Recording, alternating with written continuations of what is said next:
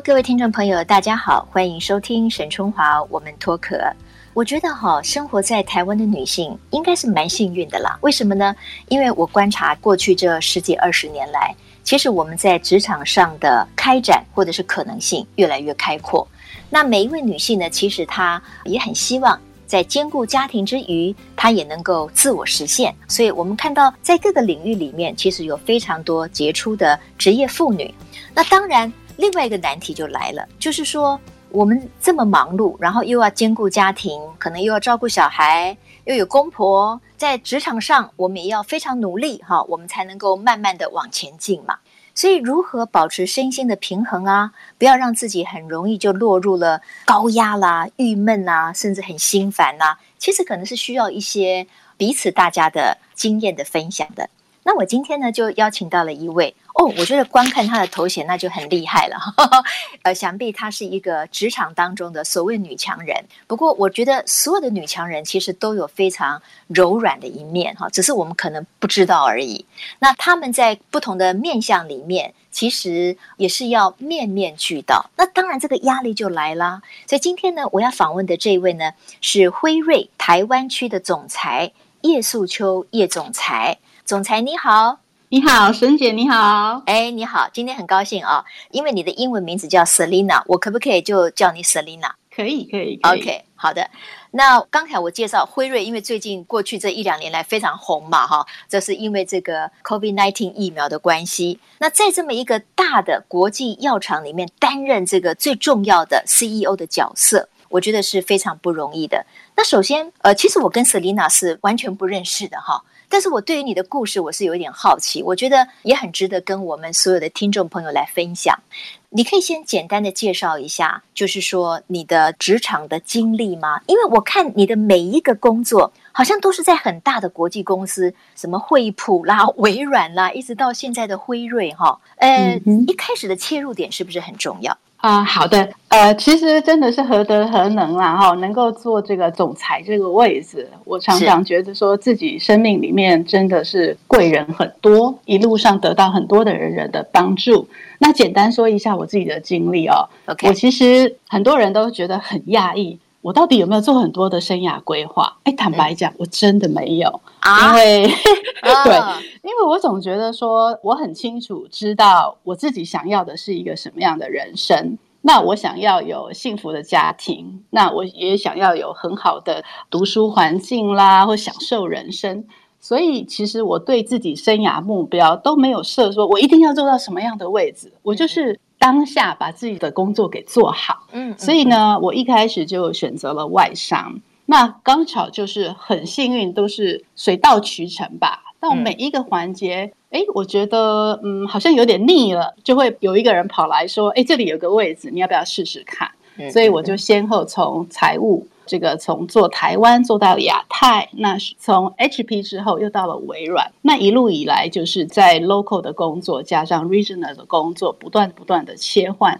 一直到这个辉瑞这个转变就更大了，因为投入一个我完全不熟悉的药业，嗯、那本来是做财务领域，那后来又这个机缘巧合，公司也愿意给我这个机会，真的是蛮勇敢的尝试。那我就想说，既然公司都敢给我这个机会，我为什么要害怕呢？所以我就大胆了，给自己一个这样子的机会，尝试了这个总裁的工作。是，但是我想哈，不是每一个人哈一开始就可以切入这么大的国际公司，或者是做一个。其实你曾经就是做过财务长，对不对？嗯。包括在惠普跟在辉瑞嘛，哈。但但是我知道你好像读的是气管系，是吗？是的，是的，是哈。所以从气管系的专业里面，你后来其实你个人在财务这一块也很有心得，所以你做的好像也非常好，才会再获得公司的认可，甚至把更大的职位交给你来负责。嗯哼，我想这一点，沈姐，我可能要讲一下一个观点哈。我常常被人家笑说，你一点都不像财务长，他们都说我是非典型的财务长。那为什么说我非典型啊？因为我觉得每个人的长处啊、短处其实是蛮鲜明的，就要花时间去了解自己。那虽然说财务的科系我在学校也读了很多，但是我毕竟我比较专长是在气管。所以我不可能以卵击石。所以我到了这个企业里面做财务工作的时候，我就会常常逼自己说：哎，我们要拿出不一样的思维。那把气管系里面学到的东西、策略的东西，加上财务东西去做结合，那就会有不同的新意，就创意就会出来。嗯、那我我觉得说，我可以有这个突破，是因为我一直有很大的好奇心啦。好，嗯，每做一个工作，我都会问自己说：哎，这个工作我来做，我会做出什么样不一样的地方，会让这个工作有没有变得更 sexy，更有 value added。嗯，哦，所以呃，这是我个人的一个小分享。呃，我们听到叶总裁刚才这样子讲的话，我们就可以看到了他在职场上的一个优势是，其实他很乐于把一个工作，它不会按照原来的这个章法，它可能会有创新的概念，所以它会带来很多新的活水。然后呢，就是因为它很用功，也很有弹性，所以它可能可以在这个相同的职位上做出不同的表现。不过呢，因为您在职场上的际遇也好，或者是说可以做这么多的尝试，我相信跟你个人的条件是很有关系的。你一直在外商公司里面，所以你的外语能力是很强吗？那这个优势是怎么样养成的？诶，坦白讲，我就英文啊，我觉得普通啦，就可沟通而已。你说要跟那些 native speaker 相比，其实我英文并没有很标准，但是就是可以沟通。我觉得英文是需要练习的。我自己是台湾 土生土长的台湾人，我是没有出国念书，哈、嗯，我一直到大学 MBA 我都是在台湾念。那英文是自己下苦功啦，好，刚好我我自己呃喜欢看书，我就会跟自己讲说，哎，我们今天来玩一个游戏，我们不要看中文版，我们来看英文版，啊，嗯嗯，那我读到好的句子，我会把它写下来，就像我们时候小时候读《唐诗三百首》一样，碰到好的东西，你觉得哇，这个用词遣字太棒了。一定要把它背下来，那我就把它给记下来。比方说，give them benefit of doubt，就是姑且信之。嗯，就是很有很多经典的用字遣词很漂亮，我都会把它记下来。然后就是这样日积月累，日积月累，从工作当中去把自己的英文不断修炼，修炼到说你不用讲很漂亮的英文，但是是很容易清楚的把你的意见给表达出来，这样就够了。其实语言本来它最主要的目的就是沟通嘛，哈，所以其实能够沟通就已经非常不容易了。我们又看到了一位职场成功的女性的另外一个特质，就是努力用功。嗯、呃，那这个我觉得也可以给我们大家做参考，因为如果你对于你的工作、你的职场，你是很有企图心的，那你你当然你付出的努力要比别人大，不然人家怎么会首先看到你？这个是跟大家一起来做分享。讲个笑话给沈姐听啊、像我们在外商工作啊，平常的英文都够用，都是商业英文都够用。其实最害怕的是什么？要去 cocktail 了哦，然后大家在晚餐就开始聊酒啊，聊 football 啊，聊聊一些生活跟文化的，对文化相关的，那很难很难。那像我自己的话，就是说我也不想让自己像个 outlier 一样。格格不入，所以我每次出国之前啊，我都会先做功课。比方说，我明天要去印度，我会先去研究印度这个国家的民情风俗，然后最近的头条新闻是什么。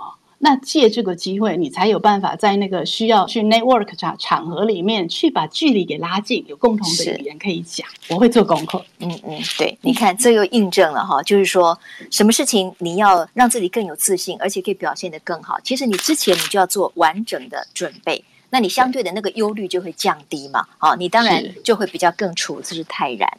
我们听到 Selina 到目前为止的这些叙述哈。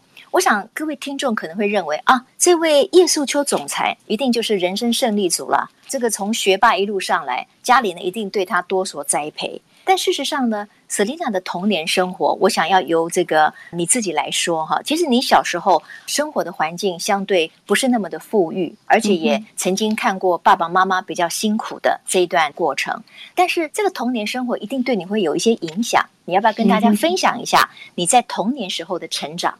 好的，其实 Selena 是来自于一个南澳的乡村，然后所有的农作物每次台风一定会经过，然后就全毁了。嗯，所以我们当时就是啊、呃，全家爸爸决定啊、呃，一定要找个出路向前行啊，要来搬到台北。那那个时候我们搬来台北是全家八个人就挤在一个二十平不到的宿舍啊、哦，那所有的小朋友们。放学之后第一件事情就是书包扔下，然后就去工厂帮忙赚钱。哦啊，那赚钱的目的就是为了为了生活嘛。那当然，大家还会很有共同的愿望，希望说哪一天我们也可以买得起自己的房子。By the way，那二十平的房子是爸爸公司的宿舍。嗯嗯嗯，所以我们就是一路这样子走过来。那这段人生对我有两个影响，有好有坏了哈，也不能说坏，就是我花了人生很大的力气去克服的是自卑的心态。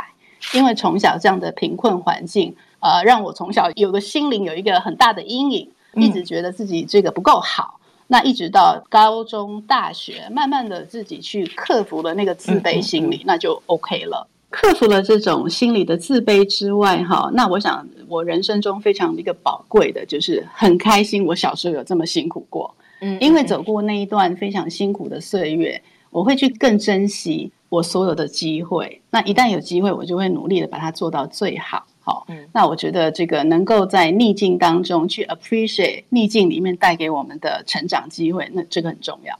我觉得 Selina 这段的分享真的非常励志。那我也觉得，其实人生不可能都很顺遂。那我们在小的时候，可能也没有办法有太好的条件，或者我们也不能够选择太多的这个比较，就是说一般人可能很羡慕的那样的一个方向。可是呢，慢慢长大以后，其实我们自己可以掌控的部分相对是很多的。所以只要你愿意的话。我觉得每一个人都可以有更光明的这个前景。我觉得也是这个辉瑞的叶素秋总裁哈，在刚才跟我们分享的，我觉得这段是很动容了哈。那后来你一路做到了这个，人家都要叫你总裁，你的爸爸妈妈应该觉得很以你为荣吧？啊、呃，这个其实说来有点伤心哈。其实我爸爸妈妈在前十年啊、呃，另外一个是四年前就分别过世了。一直到我爸爸走的时候，我还是在做亚太区的财务长。而那个时候，我爸爸其实是很骄傲的哈。对对，应该已经是很高位。嗯。对，他想说，我女儿这样，他很骄傲，就已经让他很开心了。那坦白讲，就是说刚开始在生涯里面，虽然从来没有设定自己想要做到什么位置，可是心里一直觉得，我身为爸爸妈妈的女儿，我这一辈子最想做的一件事情，就是让我爸爸妈妈觉得骄傲。对，所以当然爸爸开心了，我也开心。那一直到我很记得，我爸爸那时候快要走的时候，嗯嗯嗯啊，讨论到说，哎，那那个阿秋他，我小名叫阿秋嘛，他说阿秋啊，你还要再继续往上走吗？那我就跟爸爸说，我都好啊，我本来人生就没有一定要做什么。那我爸爸反而劝我说，啊，那都搞啊啦。我们这样就好了，嗯、不要那么辛苦。好、嗯，对，所以我当时也跟爸爸说，就看机会喽，不强求啊。嗯嗯嗯，OK，好。我们常常说，其实父母亲哈最开心的是儿女有所成。啊，所以孝顺的另外一个最大的目标，其实是可以显亲嘛，彰显你的父母亲。其实父母亲是会非常安慰的，不过这一点我觉得 Selina 做到了，应该你也觉得很开心哈。虽然就是说你可能更希望能够有更多时间可以陪伴父母亲。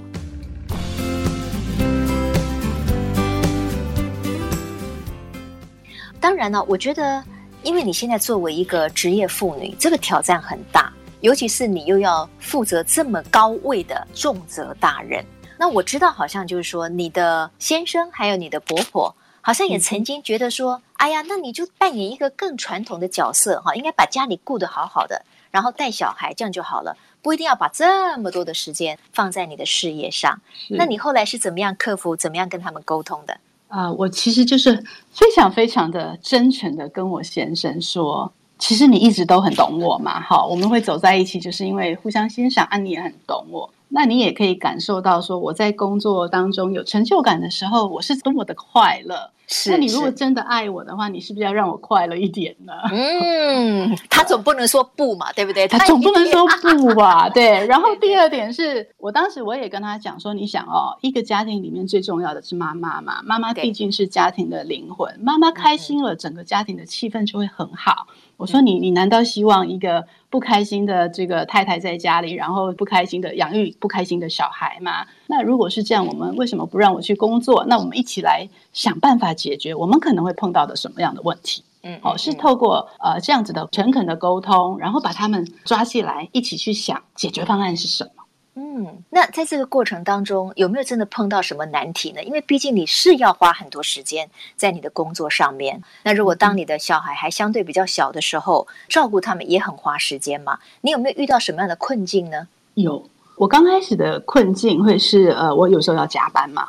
那这个时候就是婆婆的 support 就蛮重要的。对，对，那后来呢？那婆婆也可以理解，也非常谅解我的状况。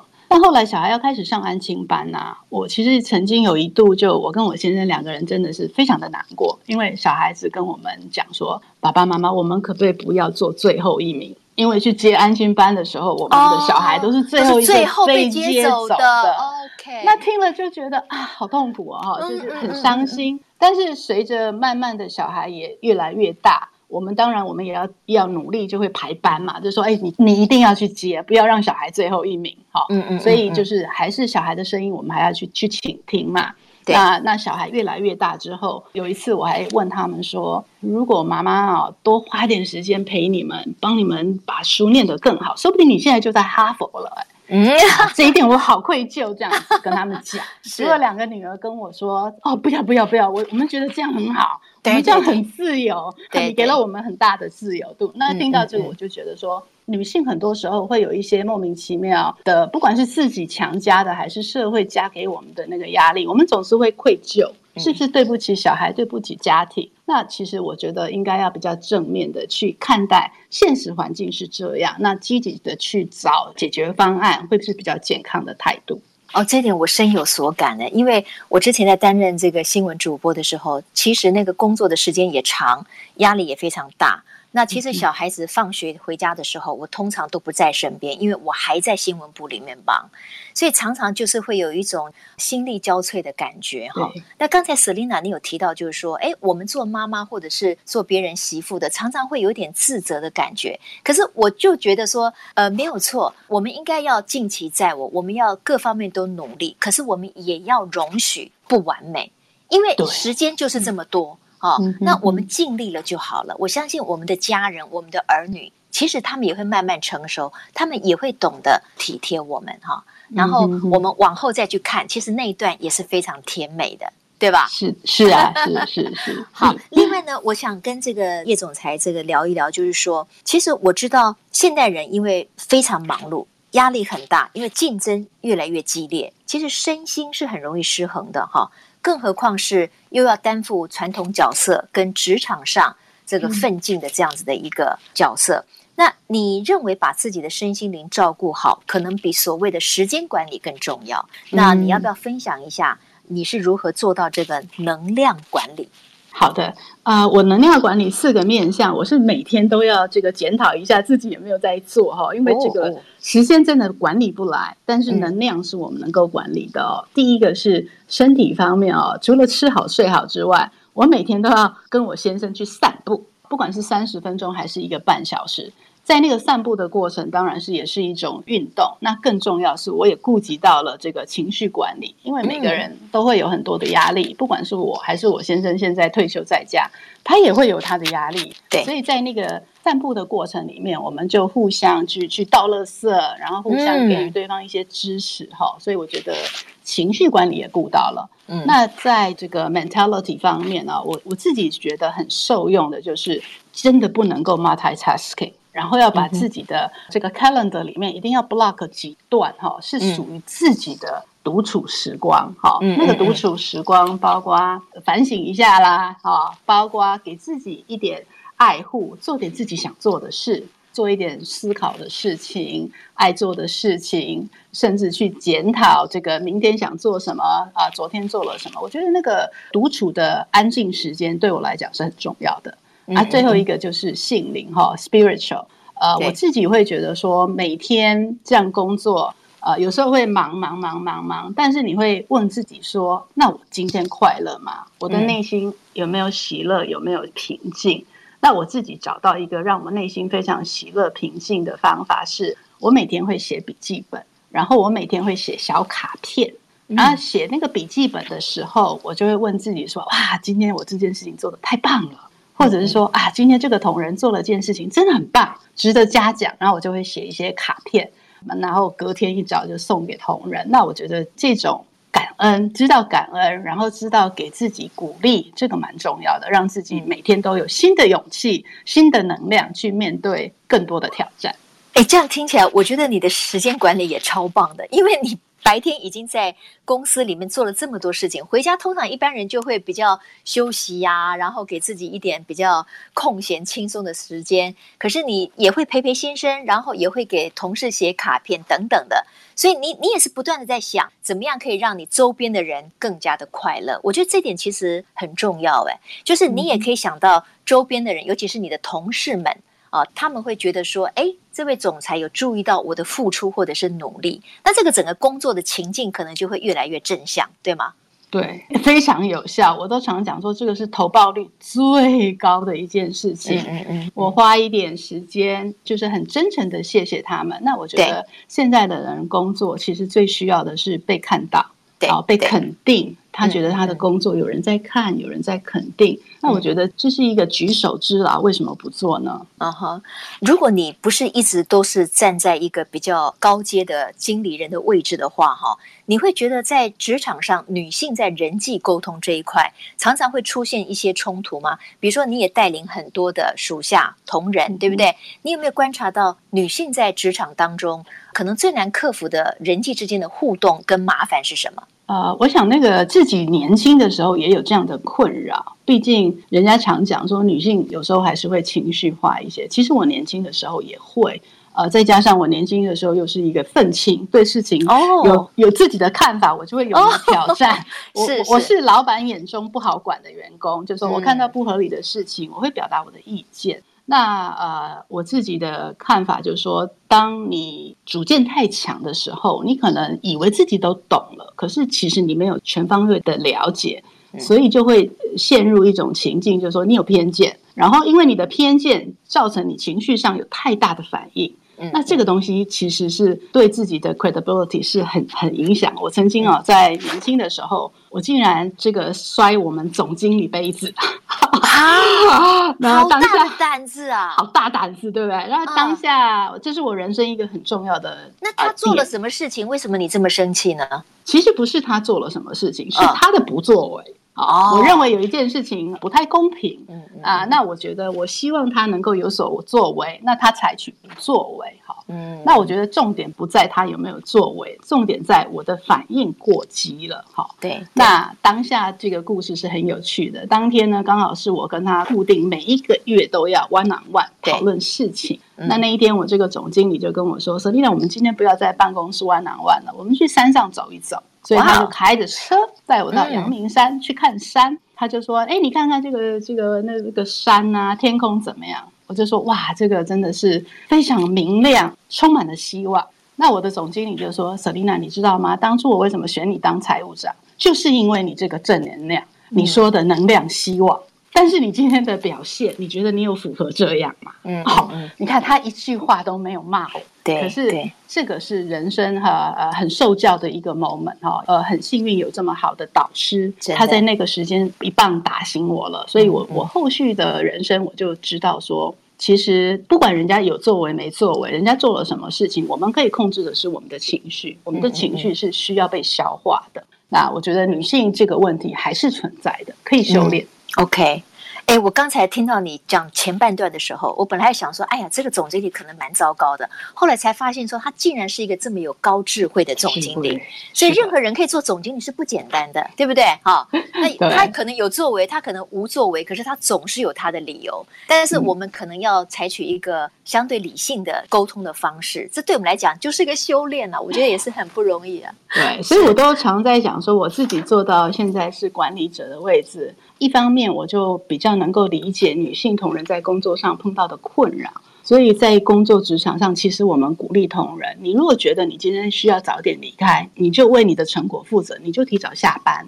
我们是让同仁管理自己的时间，没有说你一定要几点到几点下班，你对你的成果负责。我们希望给他们更多的弹性，然后这是我觉得帮助女女性同仁，或者说更多也男性同仁也一样有更多的弹性。好。那另外就是说要更多元，去包容不一样的声音。人都有年轻的时候嘛，对。那碰到这种时候，我们身为长者或有经验的人，我们是不是可以多一点包容，给他们一点智慧，让他们有机会去成长？哎，我这个也学习很多哈，因为常常在职场上或者是一般社会上，对于女性都认为说，哎呀，我们比较心胸狭小啊，我们不懂得看到别人的优点。可是今天我们听到叶素秋总裁，其实可以发现，为什么他在职场上面总是可以获得肯定，跟他的努力，还有就是他不断的有更开阔的视野，然后可以包容别人哈，可以让别人有更好的付出。我觉得这个就是他成为一个高阶经理人的一个特质哈，非常值得我们大家呢一起来作为参考的。呃，我最后一个题目呢，也希望花一点时间跟 Selina 聊一下，就是因为你曾经在很多大的国际公司担任过财务长嘛哈。那现在很多人对于退休后的生活规划，这已经变成是一个显学了，不管他是什么时候所谓的退休哈。那但是一个稳固的财务。在于可能五六十岁以后啊是非常重要的。那我不知道你对于财务的管理是不是从很年轻的时候就开始？那你有什么样的建议？我年轻的时候会开始做一点事情，但是是保守的哈。其实念财务的人多半来讲，在财财务周遭是是保守。我们家里的财务长其实是我老公。啊 啊！我们决定要做什么投资啦，其实都是我老老公去做完所有的功课之后，然后给我这个 approve，啊、然后呢，嗯、我保留集合权。啊哈、嗯。那不过说实在的，我们其实都会透过类似呃刚刚讲的散步的的时光里面去讨论，包括说我们是不是该买什么样的保险，包括自己，包括小孩。那我们是不是应该找更多的专业经理人来给我们建议一些投资组合？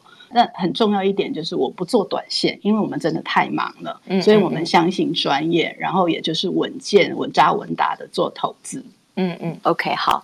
刚才你提到说，其实你觉得你在职场上你工作的时候，你有成就感是非常快乐的。所以，Selina，你会希望你留在职场上的时间越久越好吗？还是你有什么样的想法？你觉得可能在哪一个时刻的时候，你就想要从职场的高峰退下来，然后让生活有另外一番风貌，嗯、也就是一般人所谓的退休后的生活。你的想法是什么？好，其实我跟我先生大概五年前，我们就已经谈好一个 deal 了。OK，相约五十五岁我们就要退休了。